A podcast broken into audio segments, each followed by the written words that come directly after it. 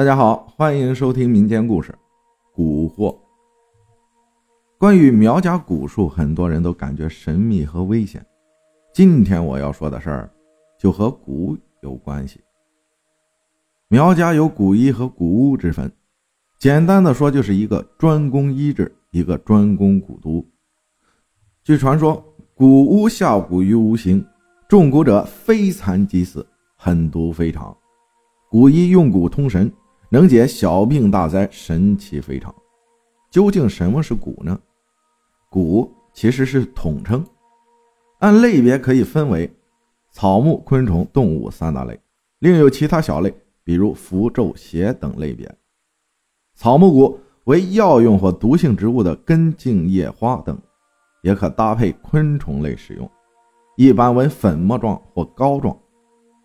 虫类蛊。各种有毒类昆虫以植物或虫类喂养，以求增加效用，一般为活物、粉末或小颗粒状。动物骨常见物是蛇、泥鳅、蟾蜍，以有毒植物或虫类喂养，辅以动物血肉和内脏，一般为活物。巫蛊简单来说就是毒药、毒物和卵，而苗药药性猛烈，外用的不错。内用主要以毒攻毒最为拿手，虽然功效显著，但伤及内脏。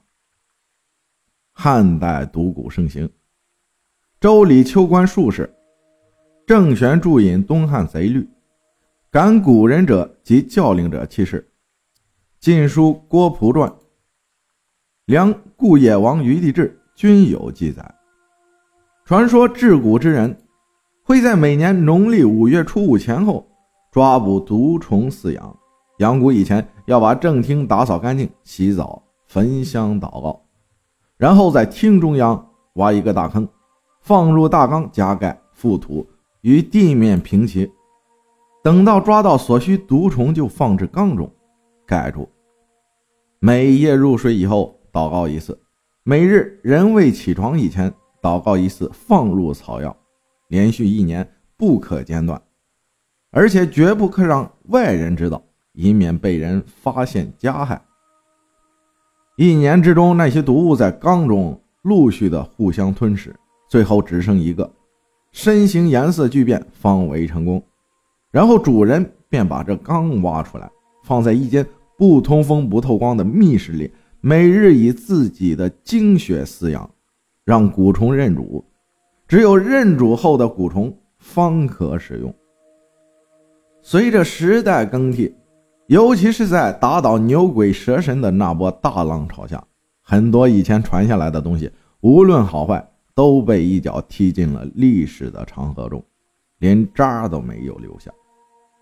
至于小说和电影里传的神乎其神的情蛊或者金蚕蛊，纯属杜撰，完全无从考究，也没有任何历史文献记载，大家可以不用深究。言归正传，我们今天要讲的故事是发生在一座深藏深山的苗家村落的关于虫谷的事儿。在湖南省某地的深山里，生活着这么一支苗族村落。他们是打从清兵入关那时举村逃进山里躲避战乱的。他们的姓氏翻译成现代汉语是“谷”字。厦门为了方便，就直接用现代汉语叙述了。那是在一九九零年，正值第四次全国人口大普查，一支三人普查小组在山边村村主任的带领下，爬山涉水，用了整整两天才找到这个当地人口中所说的被遗忘的苗家村落。村子不大，一共就几十户人家，因为极少与外界沟通，所以村里正劳作的人。看到外来人啊，都感觉既好奇又害怕。汉子们从村子四处跑来，呼唤着自己女人和孩子，警惕地护在身后，不时地交流着。孩子们躲在母亲的身后，偷偷探头好奇地打量。你们好，我们是人口普查队的工作人员，想来做次人口普查。工作组组长黄建成笑着走上前。和村民们打着招呼。你退！一个大约十七八岁的男孩冲出人群，操着生涩的汉语大喊道：“喊完后，他就偏过头，向着身后的村人们解说着工作组的话。”黄建成听到后，边缓缓后退，边打量着村民。这是一群皮肤古铜、赤着脚、穿着黑色粗麻布衣、包着头的人。男人们的眼里充满警惕，女人们不断扯着孩子。向丈夫身后缩着，他们手上拿着简陋粗笨的生产工具，只有腰间用麻绳系着的短刀，勉强算得上像样。幽族老和达达乌来了，以小镇喧闹从人群后方逐渐蔓延向前，人群由后向前，随着一个老者的前行，慢慢分开一条小径，很快又合拢一起，把穿着黑衣、拄着木杖。和一位戴着满胸兽骨项链的两位老人让到了队伍前段。你们做什么？拄着木杖的老者问道。您会说汉语，太好了。您好，我们是全国人口普查队的工作人员，想来您这儿做次人口普查。黄组长连忙上前，笑着回答道：“以前。”交换下山学普查什么？老者又问道。哦，简单的说就是看看你们这儿有几户，有多少人，男人、女人、孩子有多少。黄组长说。老者指着四周的村民说：“就这，就这。”黄组长学着老者答道。老者听完后，低头与身边的瘦骨老人。不停的低声交流着意见。进这里。不一会儿，老者抬头伸起手，向黄组长他们发出邀请。谢谢，谢谢，谢谢，不会打扰您太久的。黄组长不停的表示感谢。都跟紧，进村后不许四处乱晃，以免引起误会。黄组长低声对走在人后的人吩咐道：“就这样。”两个村中老者在前，工作组在中，村民尾随着一路浩浩荡荡地向着村子中间啊最大的一栋竹楼走去。村里的房子都是用竹子搭盖，房子下半部是用竹竿支撑，上半部才是房子，没有阶梯，只有竹扎的简梯。这样的构造，一是为了防止蛇虫入屋，二是隔绝湿寒地气，不易生病。从最大的那栋。竹楼前的土场为中心，向四周坐落，再远处啊，就是茂密的竹林。坐。拄杖的老者一直身前的位置，把木杖放在身边，盘腿坐下。见众人依次落座后，老者又开口说道：“我，幽族老，他，大巫，是说。”老者指了指身边刺手的瘦骨老人，瘦骨老人只说了一句“大”，不再作声，闭目养神起来。尤组长、达达乌，你们好，打扰了，我们是来做咱们村人口普查的，请问咱们村一共多少户人家？黄组长微躬就开始步入了正题。慢慢的时间从下午就到了黄昏，当最后一抹金黄从树上渐渐隐去，月亮已依稀可见朦胧。组长，组长，我那个啥尿急。组员小林红着脸，不安分的扭动着身体，向组长说：“啊，你你先等等，我问问有没有方便的地方。”组长看了看脸憋得涨红的小林，举起右手向他说。出去，这走树。谢谢，谢谢谢。小林弓着腰，夹着腿，边起身边道谢，然后飞快的出了竹楼，向组长说的地方跑去。哎呀，叔父啊，这个鬼地方连个厕所都没有。小林边整理着衣服边往回走，一路上还嘟囔着：“这是什么？”突然，他站住了脚步。向着一座村边虚掩着房门的竹屋走去。这座屋子和其他的房子不太一样，它没有被竹竿支撑着离开地面，就这样平搭在地上。屋子周围挂满了不知名的草和树枝一类的东西，一串一串的，其间还有类似小型动物风干的尸体串。小林好奇地走近，抑制着心中莫名的恶心，伸手轻轻地推开了门。房间里没有窗，很干净，一尘不染。竹墙和地板都借着门口进来的光亮，反射着淡淡微光。屋内摆设杂乱，各种颜色深浅不一的粗制缸和罐子到处都是，高低错落交织一起。正对大门的墙中间摆了一张竹桌，上面整齐地摆放着几样工具和一件异常精美的陶罐。小林的目光一下落到那个陶罐上。就被深深吸引住了，他情不自禁地迈着双腿向着罐子移动。瓦丹努米卡！身后一声大喝，吓得小林浑身一激灵，他冒着冷汗，慢慢地向后转身。只见刚才还在组长屋里的大屋，不知道什么时候站在了他的身后。我我我我迷路了，找找不找不到地方。小林脸色苍白，不停的擦着冷汗，结结巴巴的解释道：“奴。”大乌比了个手势，示意小林出来。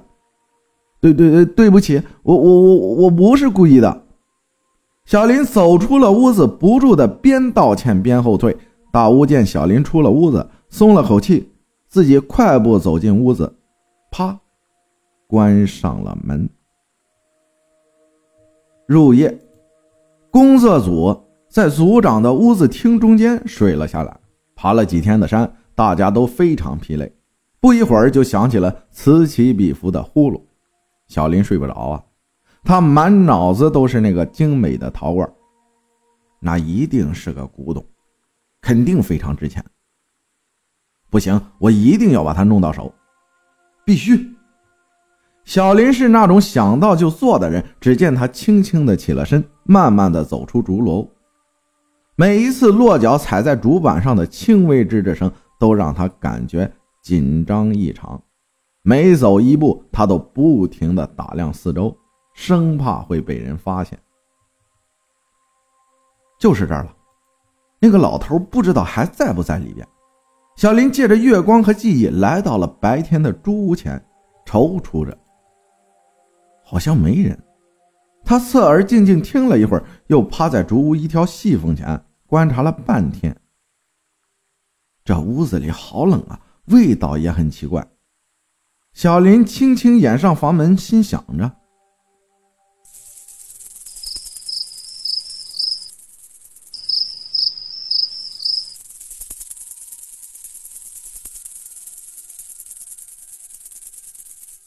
从房间的各个角落发出了各种微弱的奇怪响声。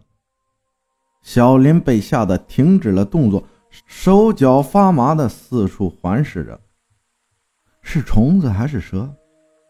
听着数量还不少，赶紧拿东西走人，要不一会儿那老头回来就糟了。小林呆立了一会儿，把心一横，贪婪终究战胜了恐惧。他走到了桌边。伸手抓起了那个精美的陶碗，出了小屋，他就一路小跑，跑到了林子里的一片小空地上。借着月光，他喘着气，恢复着所剩无几的体力，开始细细地打量起手上的罐子。好东西，哈哈哈，发财了！小林欣喜地自言自语。突然，他感觉手上奇痒难耐，一会儿像火烧，一会儿像虫爬。他不由自主地松开了抓着罐子的手，罐子掉在了地上，盖子开了，一条细长的黑影从罐子里扭动着身躯，快速地向他脚上爬去。不要不要！小林惊恐的声音划破了林中的寂静。等村里人和工作组打着手电和火把找到他时，人早已经看不出原来的模样。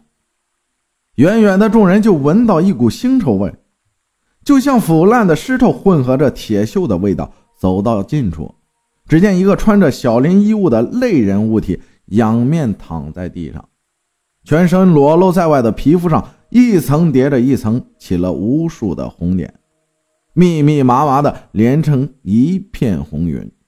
每个红点里面都有一只通体红色的线虫在伸缩，时不时的从头部挤出点杂物。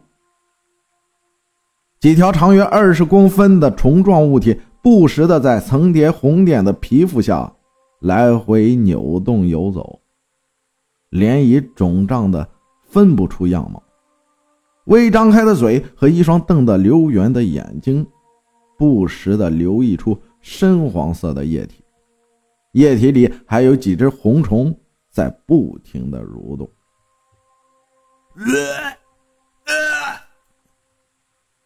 工作组的人哪见过这场面，立时吐的是天昏地暗。组长，这是怎么回事？黄组长吐了一会儿后，强忍着已经溢到喉口的酸爽，问道：“你们天亮走。”组长看着尸体边的陶罐，愤怒地说道：“大屋还有村民们都铁青着脸，满眼仇视着盯着工作组众人。”这是这是蛊，领导，你们闯下大祸了。陪同工作组的村主任脸色惨白地说：“蛊，无稽之谈，扯淡！”黄组长生气的边说边往那堆累人的东西走去。退，不死尽死。组长伸出了木杖，挡在了黄组长身前。经过一番争执，黄组长始终也没能带自己的下属小林回去。第二天天刚亮，就深深的望了这个苗村一眼，然后转身离开了。五天以后，当黄组长带着公安同志再进到这个村子时，村子早就人去楼空了，也不知道去了哪里。他们试过用警犬搜寻，可是警犬不是发疯咬人，就是倒地身亡。前后来了几波也没个结果，自此以后，这个地方就留下了这种说法：苗村有蛊莫轻入，饿死不进石崖沟。感谢听友骆雨生分享的故事。